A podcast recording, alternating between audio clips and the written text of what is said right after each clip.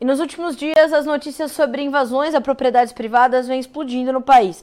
Nós já tínhamos observado algumas uh, dessas ocorrências já antes das eleições. Na sequência, nós vimos isso continuar a acontecer e, de fato, isso tem se intensificado. As informações vêm ganhando uh, espaço na grande mídia e nós precisamos entender uh, o que acontece, mas mais do que isso, mais do que a gente tratar das notícias da invasão, a gente precisa esclarecer a questão do direito à propriedade. Este direito é constitucional e isso precisa ser lembrado, relembrado e sempre fortalecido. É um conceito que precisa ser fortalecido e mais do que isso, a gente precisa esclarecer o que está acontecendo e também uh, trazer a orientação ao produtor rural, que é a nossa principal audiência por aqui, das medidas preventivas que ele pode tomar para uh, aconteceu, o que fazer na sequência ou o que eu posso fazer antes de ser invadido, né, de ter a minha propriedade, que é, volto a dizer, um direito constitucional, o direito à propriedade é sagrado,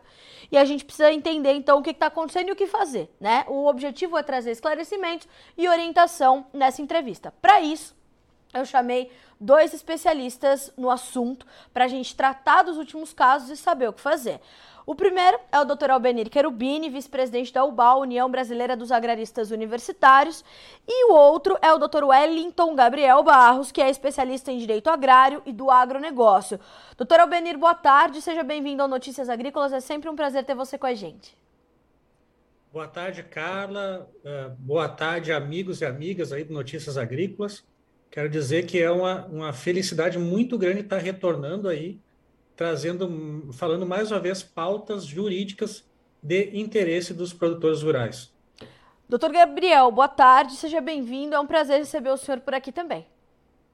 Boa tarde, muito prazer aí, aceitei esse convite nesse esse debut aqui no Notícias Agrícolas.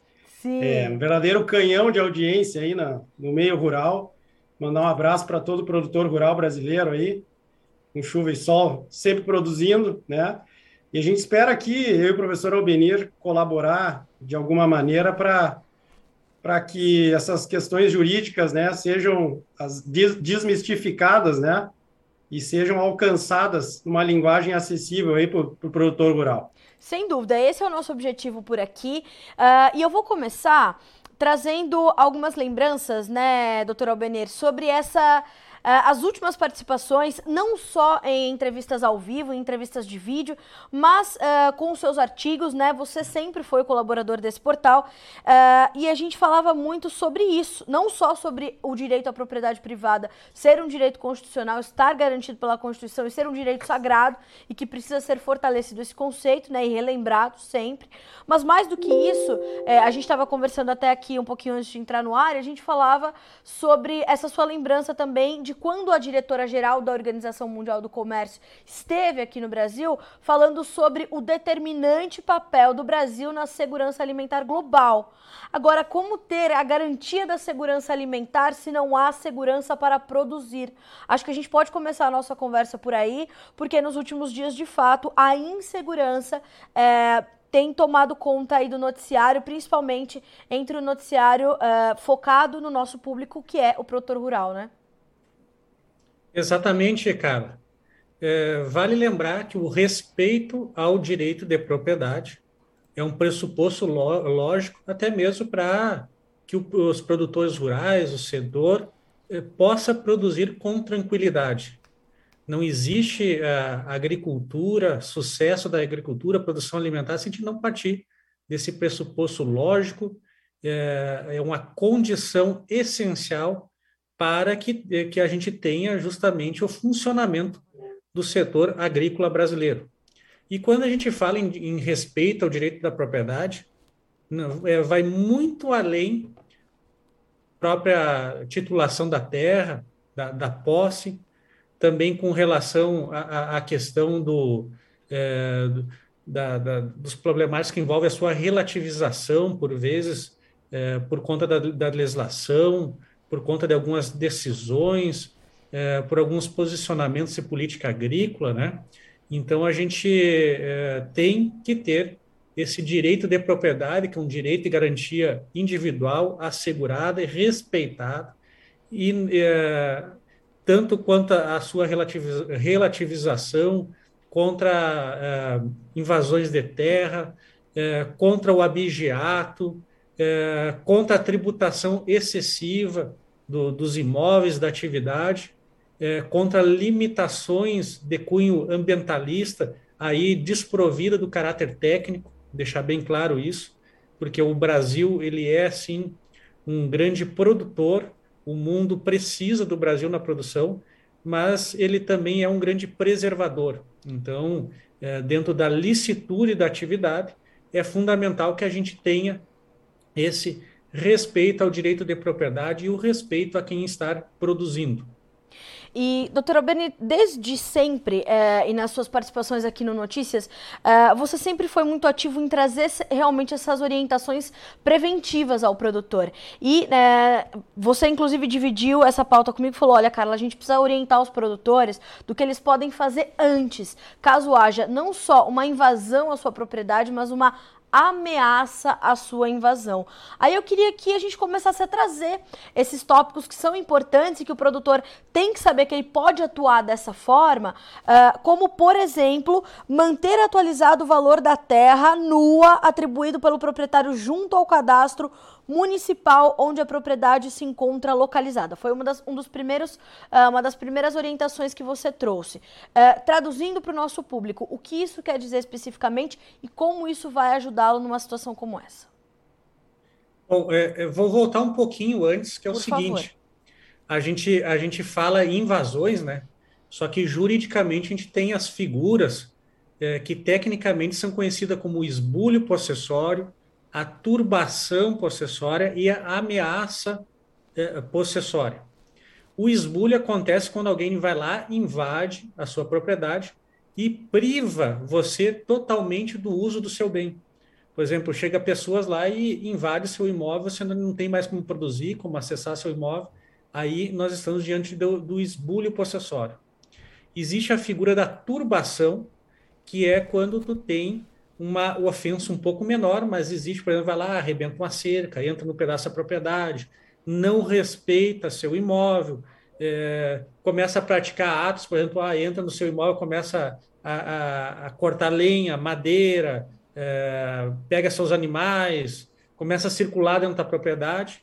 E existe também a chamada ameaça, que é quando tu, você está numa iminência de uma ocorrência de esbulho ou turbação geralmente quando você vê é, é, pessoas reunidas para entrar na, na, sua propriedade, é, é ameaçando é, que vai invadir, que vai pegar seus animais, que vai fazer algum dano à propriedade. E, e então tem que haver é, esse receio justificado de ter o direito de posse violado. Então, essas são, são as figuras jurídicas. E para, para cada uma dessas figuras, existem ações é, possessórias próprias. No caso do esbulho, a ação de reintegração de posse, que é quando você, o produtor rural que, que teve a privação da, da sua posse, da propriedade, ele vai pedir para o juiz, olha, é, retiram as pessoas que estão lá e me devolva a posse, me proteja. No caso de, de turbação, existe a manutenção de posse. E no caso de ameaça, o chamado interdito proibitório, onde você pede antecipadamente para o juízo diante desse receio justificado, que ele lhe proteja, né? Uhum. Mas quando a gente fala em ação, a gente sempre está narrando algo para um juiz e pede a aplicação da lei e faz o pedido. O juiz, quando vai analisar, ele vai precisar o quê? De informações, vai precisar de provas. Então, sempre, o, o principal objetivo é preventivamente estar munido de documentos provas que podem ser essenciais, porque, se, porque eu já digo de, de imediato, né? Se não tiver prova, não tiver uma organização, fica muito mais difícil depois de fazer esse pedido em juízo e ter esse pedido acolhido pelo judiciário.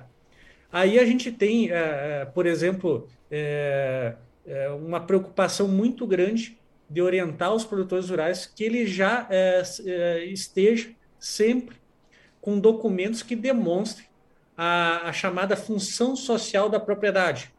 Aí é importante, por exemplo, é, manter a, o valor da terra nua atribuído lá na, na declaração do imposto de renda devidamente atualizado, com avaliação dos ativos, com laudo feito por, por engenheiro agrônomo ou florestal, que observe aquelas instruções normativas da Receita Federal, as normas da BNT. Então, faça um laudo muito bem feito com a RT. Isso aí é um laudo importantíssimo que se usa no, no ITR, então as declarações do ITR sempre atualizadas. É, quem for, é, quem desenvolve a pecuária, manter os cadastros de animais sempre atualizados junto às inspetorias veterinárias até porque, é, em alguns casos, é, caso haja, por exemplo, abijato, é, subtração de animais, pode depois ser cobrado isso, mas você tem que demonstrar que esses animais estavam lá. É, manter sempre à mão a, as documentações é, referente ao registro da propriedade, é, aí, aí a, a, matrícula imobiliária, o cadastro junto ao, ao, ao INCRA, o cadastro ambiental rural, esses são documentos que têm que estar sempre à mão. E ocorrendo qualquer situação dessa, tem que produzir provas. De que forma? Existe a chamada ata notarial, onde você uhum. é, vai no cartório e o, e, o, e, o, e o registrador vai até lá e ele, ele lavra um documento, podendo contar inclusive fotos lá, narrando o que, que ele está vendo. Olha, é, arrebentaram uma cerca, tem um acampamento, tem pessoas, é, tem animais mortos, é, houve danos à propriedade, então fazer esses registros, é, fazer registro de ocorrência policial, por óbvio, né, o boletim de ocorrência policial, é, manter é, laudos agropecuários de produtividade, análise de solo, isso aí, é, isso aí é sempre bom ter esses documentos preventivamente, é, ter a, a, aqueles documentos referentes ao cumprimento de obrigações tributárias, trabalhistas e ambientais da propriedade sempre à mão. E, óbvio, a, tendo, tendo, tendo a, alguma ocorrência ou ameaça, fazer o máximo de registro possível, chamar testemunhas, tira foto, faz filmagem. É, essa documentação que eu falei é interessante sempre ter ela em, em nuvem, é, porque isso aí facilita a vida depois de um advogado. Você vai, vai fazer um pedido de uma ação dessa, cadê a documentação? E isso precisa elaborar uma peça precisa ingressar em juízo, precisa ser analisado. Você tem, tem essa questão de convencer o judiciário e não eh, e, e, e sem documentação, sem a prova, é muito difícil convencer e ter sucesso numa dessas, de, dessas demandas possessórias que eu falei anteriormente. Sim. Já já eu quero chamar o, o Dr. Gabriel para essa conversa, mas antes disso eu quero só tratar um, um, um ponto recente contigo, uh, Dr. Albenir, porque justamente como eu falei, né, no começo da nossa, da nossa apresentação aqui, da nossa, da nossa conversa, é, essas notícias que chegaram nos últimos dias.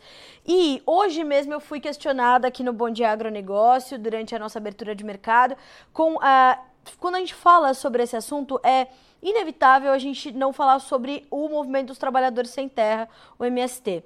Uh, por que, que eu falo isso? Porque a gente tem essa confirmação da Ferbasa uh, falando que, de fato, uma das suas propriedades rurais, a Fazenda Reunidas Redenção, localizada em Planaltino, na Bahia, teve parte da sua área invadida por um grupo identificado como integrantes do Movimento dos Trabalhadores Rurais Sem Terra, o MST, numa área correspondente a um total de 5 uh, de 580 hectares. E o MST disse à grande mídia que ocupou uma área desta propriedade que estava improdutiva e abandonada há anos.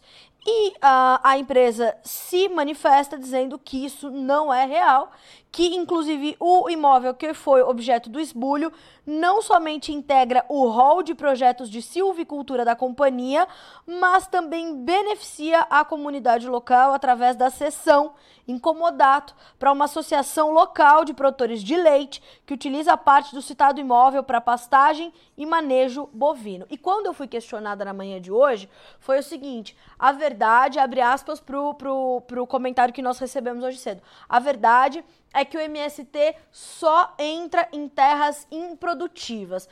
Quem determina esse conceito e quem determina é, que terra é improdutiva ou é, é, se aquela terra está de fato é, abandonada ou improdutiva ou ela abre aspas, pode, fecha aspas, uh, ser invadida. Como é que a gente define esses conceitos, doutor Albenir, e até onde é, o produtor consegue se proteger é, dessas, desses termos, né, que vão sempre gerar essa, essa confusão, essa repercussão talvez negativa ou até equivocada das ocorrências? Bom, Carla, o conceito de produtividade está associado à chamada função social da propriedade rural. Certo. Ela, ela foi efetivada, introduzida é, pelo artigo 2 do Estatuto da Terra. Depois ela ganhou status constitucional e está presente no artigo 186 da Constituição Federal. E esse, e esse artigo 186 da Constituição Federal é regulamentado pela Lei 8629 de 1993 nessa lei 8629, existe lá os pressupostos é, do que, que considera uma terra produtiva ou não. Aí nós temos o, o, o grau de utilização da, da terra e o, e o grau de. Agora me fugiu o nome, doutor Gabriel. Grau de, grau de eficiência de exploração. Isso. Então, são os elementos que são utilizados. O órgão que afere isso é o INCRA, a partir das informações que são prestadas pelos produtores rurais na sua declaração do ITR. Então, é, é, é quem é competente para analisar isso, por óbvio, é o INCRA, mas a gente sabe que houve é, já decisões onde magistrados, para concederem a reintegração de posse, eles fizeram análise justamente da se o imóvel cumpria ou não a função social da propriedade. Certo. No meu entender, é uma inversão é, do que diz a legislação. É, além disso, também vale, vale lembrar que nós tivemos lá ainda da época do, do, do governo Fernando Henrique uma medida provisória que depois ela, ela acabou tendo a, a força de lei mantida, que diz que imóveis invadidos não podem ser é, sofrer o processo expropriatório de desapropriação para fins de reforma agrária. Então, isso aí também é, vale lembrar que existe essa, essa situação prevista em lei, é, dentro daquela lógica é, que não, não cabe invasão de terra. É, antes disso, vale lembrar que existe uma política nacional de reforma agrária, ela é executada pelo poder público federal, também existem as políticas agrárias é, é, perdão, políticas de reforma agrária estaduais. A origem delas é, remonta lá à época do Estatuto da, da, da, Terra que nós temos hoje, né? Que a ideia é, surge a partir do momento em que nós tínhamos uma estrutura fundiária diferente e precisa, precisava fazer discriminação de terras públicas e privadas, sendo que pelo, pelo Estatuto da Terra a exploração da atividade rural, da atividade agrária, ela é uma atividade é, que competiria aos privados, sendo que o poder público, é, por força do artigo 10 do Estatuto da Terra, ele não deveria mais é, desenvolver atividades é, de exploração econômica, atividade rural econômica, exceto lá nas hipóteses que ele, que ele autoriza para fins de pesquisa, estudo. E, é, nesse caso, deveria dar destinação dessa, desses, desses imóveis, terras improdutivas, para fins de reforma agrária. Então, uma série de institutos. A desapropriação da, para fins de reforma agrária é apenas um deles. Existe compra e venda de terras, existe pro, programas de colonização, entre outros. Os estados também possuem programas de reforma agrária, porque eles tinham que também de dar destinação das chamadas terras devolutas estaduais, aquelas, terras, aquelas terras pertencentes aos estados e tudo isso também compatibilizado, compatibilizado com as políticas de é, meio ambiente. Então, aí que surge a reforma agrária, mas aí, no caso das desapropriações, vale lembrar que é, a, é, o, é o instrumento mais caro, porque é, não é simplesmente pegar e entregar terras, precisa sempre de um planejamento, e isso é muito caro. Carla, ah, puxa, pois não, por favor, doutor Gabriel. Eu, se, o, se o professor e, você me permitirem, eu por poderia, uh, de certa forma, complementar essa fala claro. É, do, do doutor Albenir. Uh, é, é, é uma situação bem importante para o produtor, que às vezes é, a gente vê na vida prática, na vida de, de advogado, na prática, né? Que muitas vezes há uma certa confusão né, do produtor em o que seria posse e o que seria propriedade. E o professor Albenir aqui falou uh, nesses dois mundos de uma maneira bem clara. Por que, que, por que, que se faz toda essa recomendação de, de, de documentos, de, enfim, de, de atualizações cadastrais, de demonstrações de, de, de, atualidade na produção agro, agropecuária, né? Por que, que serve isso na prática? Na verdade, é, eu dividiria em dois blocos distintos, né? As questões possessórias, né? É, que o professor Albenir falou, ou seja, está acontecendo algo na minha terra é, vai acontecer algo na minha terra, ou eu preciso me defender para que algo não aconteça na minha terra. Sim. É, para que, que serve tudo isso, né? É, é, é esse rol de documentos?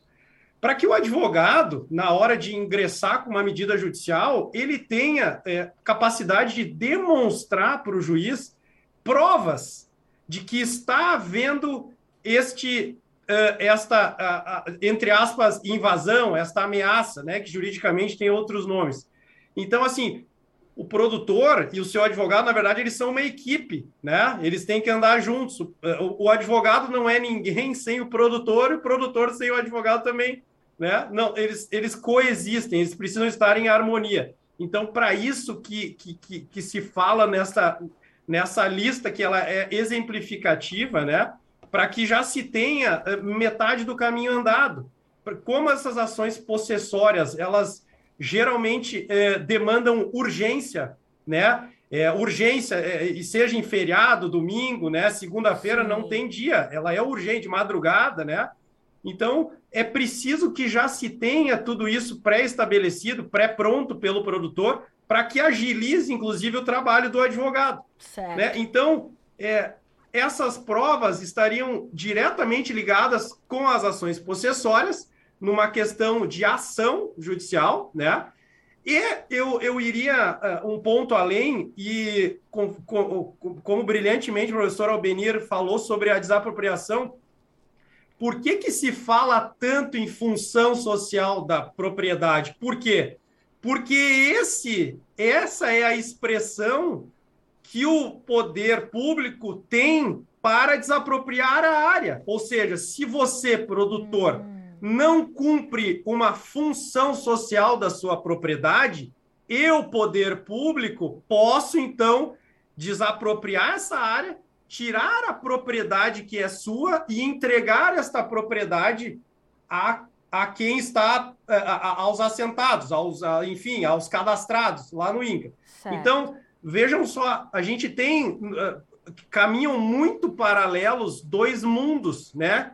Posse e propriedade. Na desapropriação estamos falando de propriedade, né? Propriedade. E assim, é, a desapropriação ela é um processo complexo, né? Ela não, ela não corre a revelia do poder público, né? O poder público tem que avaliar a área, tem que ver se ela cumpre os requisitos estabelecidos em lei é, o, o, valor ele tem que ser justo é, de mercado, né? A indenização tem que ser prévia para o produtor. Então, assim, é, fora esse rito que a lei manda, tem-se um, ilegalidades, né? Então, é, desculpe se eu me estendi, Imagina, mas é importante que, o, que o, produtor tenha, tenha é, bem claro que, que embora as, as coisas estejam é, juntas sempre, na hora, na prática, a gente tem que é, distingui-las, né? Posse nas possessórias, nas ações possessórias e propriedade. E para tudo, para tudo isso, aí se comunicam as provas, né? Todo esse rol exemplificativo que a gente fala tanto aí, para precaução ou ação. Não, isso é completamente importante, doutor Gabriel, porque recentemente também, no último dia 31 de outubro, nós vimos uh, o ministro Luiz Roberto Barroso, do Supremo Tribunal Federal, o STF, determinar que alguns tribunais criem comissões para mediar desocupações coletivas antes de decisões judiciais, né? Segundo o próprio site do, do STF, o ministro atendeu em parte pedidos de alguns partidos e movimentos sociais estabelecendo regras para reduzir impactos habitacionais e humanitários em caso de desocupações coletivas. Então, primeira coisa, queria que o senhor nos explicasse o que isso quer dizer na prática, se isso se aplica inclusive para propriedades rurais ou uh, se é uma, uma situação que se aplica a qualquer tipo de invasão ou ameaça de invasão ou ocupações, não sei se esse é o termo mais correto, mas ocupações ilegais ou ocupações, enfim, que aconteçam de forma incorreta. É, aí os termos né, podem, podem nos prejudicar de alguma forma. Esse, esse jogo de palavras é bastante sério. Então eu queria entender é, o que isso quer dizer efetivamente e como isso se aplica ou se não se aplica a propriedades rurais. Carla, é muito oportuno esse, esse tema, porque nós que trabalhamos com o direito agrário, né, é, depois dessa decisão, a, a, a, no primeiro momento, né, a gente ficou, de certa forma, espantado, né, e com isso alguns colegas, né, divulgaram algumas notícias, enfim, é, no nosso entendimento, dando conta de algumas informações que, na verdade, algumas interpretações jurídicas que, no caso, elas uh, são distorcidas do que, na verdade, tratou essa decisão do ministro Barroso. O, nós precisamos entender o que, que era, o que, que tratava essa ação. O produtor rural entender, eu não vou entrar em, em, em nomes técnicos aqui, foi uma ação é, que foi ajuizada por partidos políticos, né, diretamente no STF, se chama uma ação de descumprimento de um preceito fundamental, né, ajuizada é, em nome de uma associação de moradores e produtores rurais, tá? Então, o que, que essa ação trazia, né? É, pleiteava, basicamente, uh, defendia os direitos de moradia e saúde, tá? De um certo grupo de pessoas vulneráveis, que, em razão da pandemia, tiveram né, uh, uh, a sua situação agravada por, por razões óbvias, né? é, por todos os efeitos que a, que a pandemia trouxe.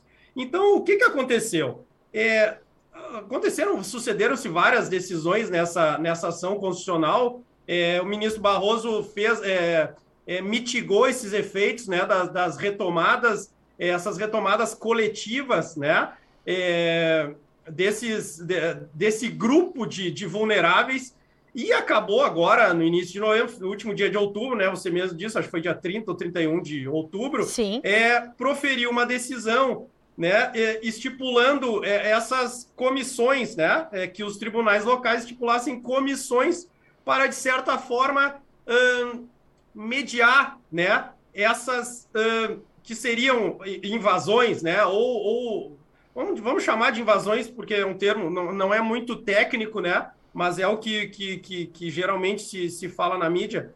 É, o ministro Barroso, então, determinou algumas medidas que são, e agora vem, uh, uh, uh, acho que o que o produtor quer ouvir, são regras de transição. Essas medidas, elas foram aplicadas para este caso, tá? E este caso é moradia e saúde, embora tenha extensão para propriedades rurais, esse, esses efeitos dessa decisão, no nosso modesto entendimento, se aplicam para situações que estavam em andamento. Ora, hoje, por exemplo, se você tiver a propriedade invadida, esbulhada, enfim, no nosso entendimento, esta decisão não deve ser aplicada. Evidentemente que, que nós não sabemos os fundamentos que eventual juiz da causa vai eh, se utilizar para uh, negar uma liminar, dar uma liminar, mas no nosso modesto entendimento, essa decisão do ministro Barroso não se aplica para novos casos, apenas para esses casos que já estavam em andamento e que foram pegos uh, uh, pela pandemia. Tá? Então, importante, e, e, teriam algumas outras discussões, porque a decisão fala em, em vulneráveis, né, Carla? Ora, Sim. se nós aqui, eu e o professor Albenir, começarmos a falar sobre vulneráveis, ora, será que os movimentos sociais eh, organizados do jeito que estão seriam vulneráveis, né? Porque a decisão fala em vulneráveis. Então, teriam vários outros desdobramentos, né, eh, que poderiam ser discutíveis eh, durante uma eh, a defesa do produtor. Então, no nosso entendimento, nós não estamos prometendo nada, apenas dizendo que é, essa decisão, juridicamente, ela foi aplicada àquele caso concreto, não devendo ser aplicada a estes novos e futuros que, doravante, poderão acontecer, né? E já, ao que, ao que se tem noticiado aí, você mesmo noticiou, cara, já estão acontecendo. Então, é importante fazer esse esclarecimento até para, entre aspas, tranquilizar o produtor, né? Então, uh, vai Sim. ter lá um juiz que ele vai apreciar eventual pedido liminar, né? É, dotado de análise de todas essas provas que a gente falou agora e, e, e, e, todo o arcabouço jurídico que se tem, né? No caso concreto, né? Não vai ser uh, esse efeito não vai ser automático, né? Uma linguagem bem bem simples. Certo. Doutora Albenir, como é que, como é que vocês é, é, acabam recebendo uma decisão como essa, sem todos esses esclarecimentos, como a gente está dando agora? Isso realmente pegou é, o setor de surpresa e assustou o produtor num primeiro momento? Eu acredito que sim, né? E, eu, e a gente tem um problema também é, com a questão de, de, como é que é noticiada a decisão sim. e como é que ela é interpretada porque houve o receio ali, ah, agora, é, no primeiro momento, o pessoal disse, ah, agora não vai ter mais integrações de posse no Brasil, tu vai ter que passar por uma comissão. E não foi isso, é uma regra de transição específica para aquelas situações que começaram durante o período da pandemia. O nosso entendimento é que ela não, não se aplicam para situações futuras, né? Então é importante fazer esse esclarecimento aí. E é, é importante, principalmente, tomar essas medidas aí de prevenção para que não tenha essas ocorrências. Havendo essas ocorrências, é, faça o máximo de prova uh, possível. Havendo prejuízos ao imóvel, também registrar o máximo possível e manter essa documentação toda aí à mão, porque isso é o que de fato faz a diferença lá em, na hipótese de demandas que demandam urgência a gente está falando de situações urgentes é, para que não se agrave o quadro. Então, medidas urgentes é importantíssimo ter tudo organizado.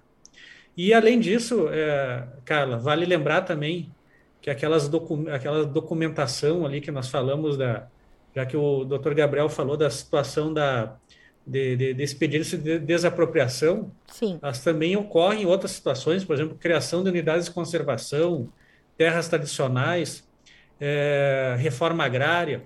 Na reforma agrária tem a situação, por exemplo, que se indeniza previamente as benfeitorias. Então, é, imagina, imagina o produtor rural não ter é, documentação do que, das benfeitorias que ele tem no imóvel. Por isso que é, é fundamental a elaboração de laudos atualizados com avaliação dos imóveis, das benfeitorias, dos bens, de, descrição completa, e isso daí é importantíssimo.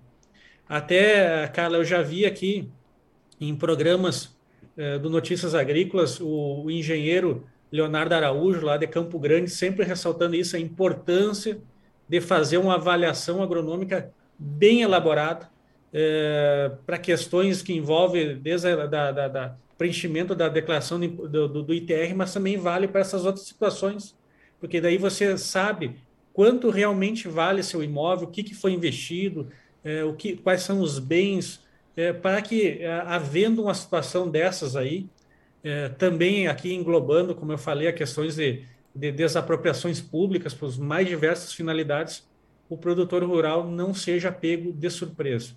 Certo. Doutor Gabriel, é, complementando essa, essa condição né, do, do produtor não ser pego de surpresa, como é que o senhor tem é, também, queria entender da tua perspectiva, essa avaliação do setor desse momento? Assim, é, é a gente viu essas notícias explodirem, né? É, acabamos de ter a visão do doutor, doutor Albenir, queria ter a sua visão também como um especialista em direito agrário, em direito do agronegócio.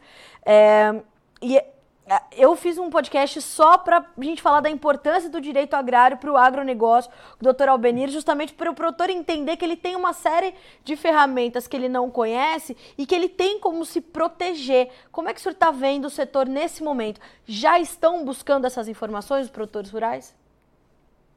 Mais uma ótima pergunta, Carla. Sim, a gente tem notado, no primeiro momento, né, é, com toda essa turbulência política, né, a gente tem é, notado um pouco de, e aqui de maneira nenhuma entrando em viés político, é, um, um, certo medo, né? Nós estamos notando que os nossos, os produtores que a gente tem acesso, há um certo medo.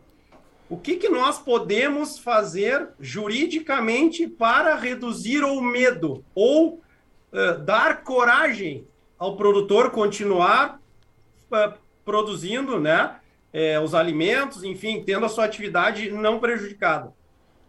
Prevenção, né? A gente bate na tecla da prevenção. É, é tudo está imbricado, ou seja, é, o produtor rural, a gente sempre diz em palestras, em aulas, hoje em dia não se tem mais espaço para amadorismo. É, produtor Sim. rural cada vez mais é, é, ele precisa, e ele sabe disso, que, que, que, precisa ter toda essa documentação em dia, porque isso é do dia a dia dele, né? Os laudos, a, as fichas de inspetoria veterinária, né? A, as relações trabalhistas, né? É, em produtores que têm empregados, sempre estarem em dia. Então, assim, tudo isso, Carla, para diminuir o medo, né? E se precaver juridicamente, né? Nós precisamos dar tranquilidade jurídica, né? Paz e sossego ao produtor rural para ele trabalhar. Então, mas é, a, a, a, a, consequência disso é ele precisa também, né? Deixar é, ir atrás dessa documentação. Alguns documentos, evidentemente, que, que não, uh, não se vai conseguir fazer na hora. Por exemplo, uma ata notarial, que é o tabelião ir lá na propriedade e verificar com seus próprios sentidos, né? É, o que, que está acontecendo naquele cenário, né? Isso precisa ter um cenário, né? Então, assim, mas muito, uma ocorrência policial da mesma maneira, mas outros documentos ele já pode tá, é, deixar preparado com seu contador, com seu advogado, com as pessoas é, que, que prestam serviço para o pro produtor, né? Enfim, os parentes que cuidam, às vezes, da documentação registral. Então, assim, a gente só consegue dar tranquilidade, diminuir o medo, e eu gosto de frisar, porque esse é o sentimento que a gente está assistindo, tá? É o sentimento que nós estamos vendo no nosso dia a dia, é um medo, né? Precisamos diminuir o medo jurídico, né? Sempre falando medo jurídico. Sim. E o produtor, eh, tendo esses cuidados, facilita, eu volto aqui a falar, facilita o trabalho e a defesa dele, né? Porque lá no início da fala do professor Albenir, o professor Albenir disse uma, uma palavra muito importante, que é prova. Para medidas jurídicas em defesa do produtor rural, nós, operadores do direito, precisamos de prova. Não adianta contar uma bela história numa petição inicial, sem que esta petição inicial esteja acompanhada de provas que demonstrem aquilo que está se contando e está se pedindo ao juiz. Então, é, a, a, gente acaba sendo é, repetitivo, mas é que realmente é, é, é, é temos essa angústia para demonstrar e tentar precaver o produtor rural para que consiga arrecadar toda essa documentação que ao fim e ao cabo vai representar, uh, uh, uh, vai culminar com a melhor defesa dele. Provavelmente, Sim. se ele tiver Sim. essa documentação, o seu bom direito será alcançado. Né? Sim. Então, é isso, cara. A gente acaba sendo repetitivo, mas é porque realmente a gente quer demonstrar essa preocupação que às vezes o produtor rural não tem notícia desse funcionamento da máquina do judiciário. Acho completamente pertinente a gente trazer vocês dois aqui nesse momento, justamente por conta dessa força que a gente tem da comunicação, né? É, A gente precisa é, levar essas informações o mais longe que a gente puder, porque esse recolhimento, essa atualização de documentos, ela não é importante só para casos como esse, da questão do direito à propriedade, mas para qualquer outra situação que o produtor venha a se deparar. E o direito está sempre do lado de quem está certo, né? Então, assim, não tem muito como a gente ir, ir, ir, longe com essa história, né? A gente tem ali é, provas, laudos, documentações, tudo, um dossiê da propriedade é completamente importante que esteja em dia e atualizado, que vai ajudar o produtor em inúmeras situações. Bom, é, nós vamos ficar por aqui com essa entrevista, mas eu tenho certeza que a gente ainda vai desdobrar muito essa pauta, porque a gente ainda vai ter algumas surpresas, eu tenho certeza. Uh, essas manifestações do MST, a grande mídia, né, que ouve o, os movimentos sociais, precisa ouvir também o produtor, precisa ouvir a empresa, né? Percebam que a gente trouxe aqui é, o MST ouvi, é, foi ouvido pela grande mídia, mas e o dono dessa propriedade, né? Essa empresa que teve uma das suas, das suas áreas invadidas, né? Que não seja 5 hectares, mas não seja um nem meio hectare, né? O direito à propriedade, começamos a, a conversa dessa forma, é sagrado e constitucional.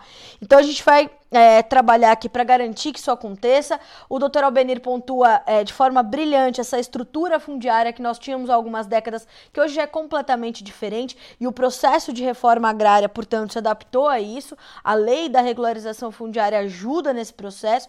Então, obrigada mais uma vez, doutor Albenir. É, obrigada obrigada por aceitar o nosso convite e principalmente por nos alertar sobre essas medidas preventivas que o produtor pode ter uh, eh, para evitar é, é, um desgaste maior caso venha a sofrer uma invasão. Muito obrigado e reitero sempre os valores que têm que ser defendidos e, e não pode ser aberto mão, que é o direito e respeito ao direito de propriedade aos produtores rurais, a liberdade para o produtor rural produzir e eh, jamais esquecer o papel do poder público em garantir uma política agrícola que respeite o direito à propriedade, a liberdade de produzir e que seja baseada em critérios técnicos.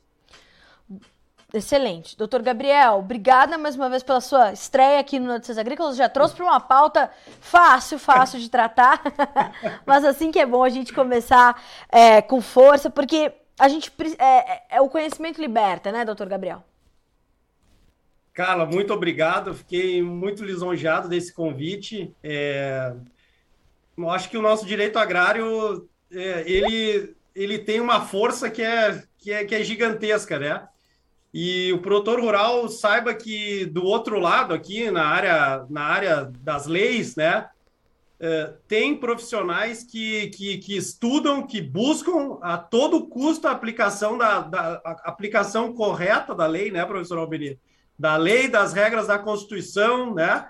É, saiba, produtor, que, que, que o direito agrário ele é, está cada vez mais forte, né? E a gente cada vez mais vai continuar estudando, vai, vai continuar se aprimorando para que é, ele tenha esta proporcionalidade, né?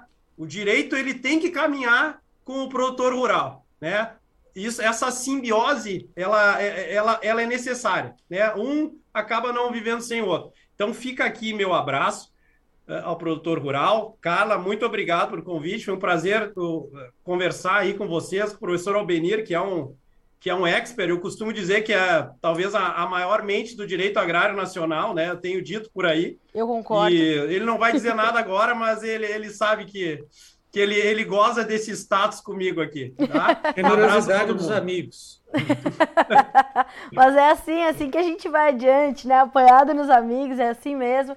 E eu vou sugerir para vocês que estão nos acompanhando que busquem, vou deixar inclusive linkado aqui essa, esse episódio do podcast Conversa de Cerca que eu fiz com o Dr. Albenir Querubini, só para a gente falar da importância do produtor conhecer o direito agrário, né, Dr. Albenir? A gente teve uma longa conversa sobre isso, é importantíssimo você conhecer as leis que, como bem colocou o Dr. Gabriel, o bom direito aplicado vai garantir o bom direito ao produtor rural. Senhores, muito obrigada mais uma vez. Uma excelente quinta-feira para vocês. Estaremos juntos mais vezes, com certeza. Obrigada, doutor Albenir. Até a próxima. Obrigado. Doutor Gabriel, boa tarde, até a próxima. Um abraço. Boa tarde, um abraço. Senhoras e senhores, doutor Albenir Querubini e doutor Gabriel Barros trazendo esclarecimentos e mais do que isso, orientação para que você não sofra ou não se desgaste mais do que o necessário caso tenha eh, ou venha sofrer uma invasão da sua propriedade ou uma ameaça de invasão e a gente. Eh, foi, eu comecei a nossa conversa aqui falando justamente sobre isso. Mais do que a gente tratar das invasões que já estão acontecendo, que é importantíssimo, pertinente e preocupante, é a gente saber o que é possível ser feito, juridicamente falando.